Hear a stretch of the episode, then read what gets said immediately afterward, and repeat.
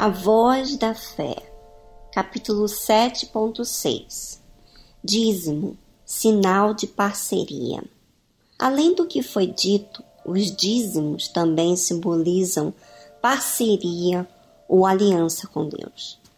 Na contabilidade divina, aspas, os primeiros 10% são de Deus e os 90% restantes são do seu parceiro. A equação de 10% de Deus e 90% restante do servo caracteriza uma sociedade de fé estabelecida entre Deus e o servo. É muito mais do que uma simples questão de confiança daquele que dá naquele que recebe. É sociedade com Deus. Ninguém em sã consciência confiaria seus primeiros frutos nas mãos de quem não vê, se não houvesse plena certeza de fé em suas promessas. O servo fiel confia na fidelidade de Deus. Por isso, o Senhor também confia aos seus servos suas bênçãos sem medidas.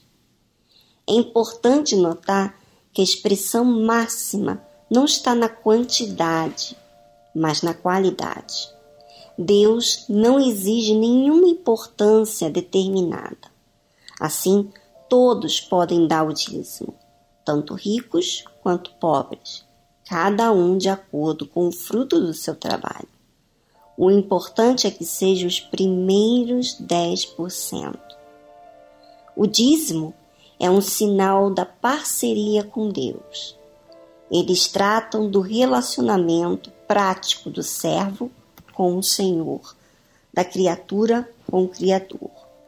Ora, quem ousa levar as primícias da sua renda à casa de Deus sem que esteja imbuído do sentimento de consideração e, sobretudo, de confiança nele como Senhor de sua vida?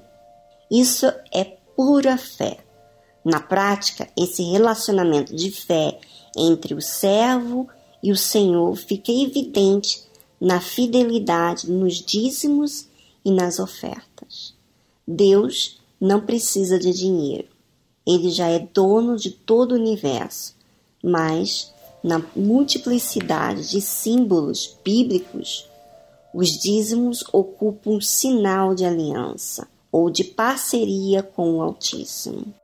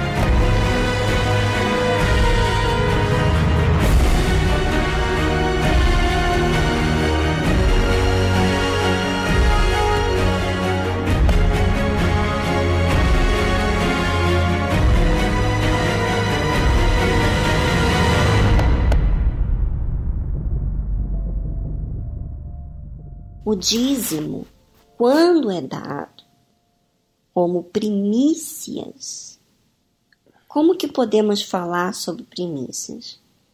Quando a gente pensa primeiro em Deus. Quando fala primícias, é que você coloca primeiro Deus antes de todas as suas necessidades. Então, antes de você usar, você tira os 10% e você devolve a Deus, porque tudo foi Deus que o deu.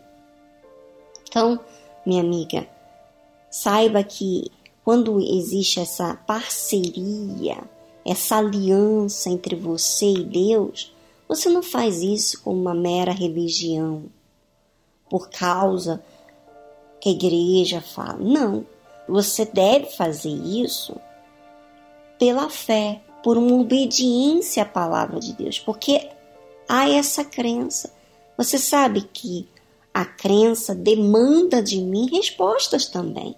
Não é só da parte de Deus. Não é só Deus cumprir com suas obrigações, mas eu também tenho responsabilidade com a minha fé. E todo aquele que crê tem responsabilidade em cumprir, em obedecer, e não por uma imposição e nem religião, e sim como o Senhor da sua vida, como aquele a quem você respeita, aquele que você considera primeiro. Tá bom? Um grande abraço para vocês e foi um prazer estar lendo o livro A Voz da Fé com vocês. Nós terminamos todos os capítulos e fique conosco aqui as meditações nas sextas-feiras e qualquer novidade esteja acompanhando pelo blog. Um grande abraço!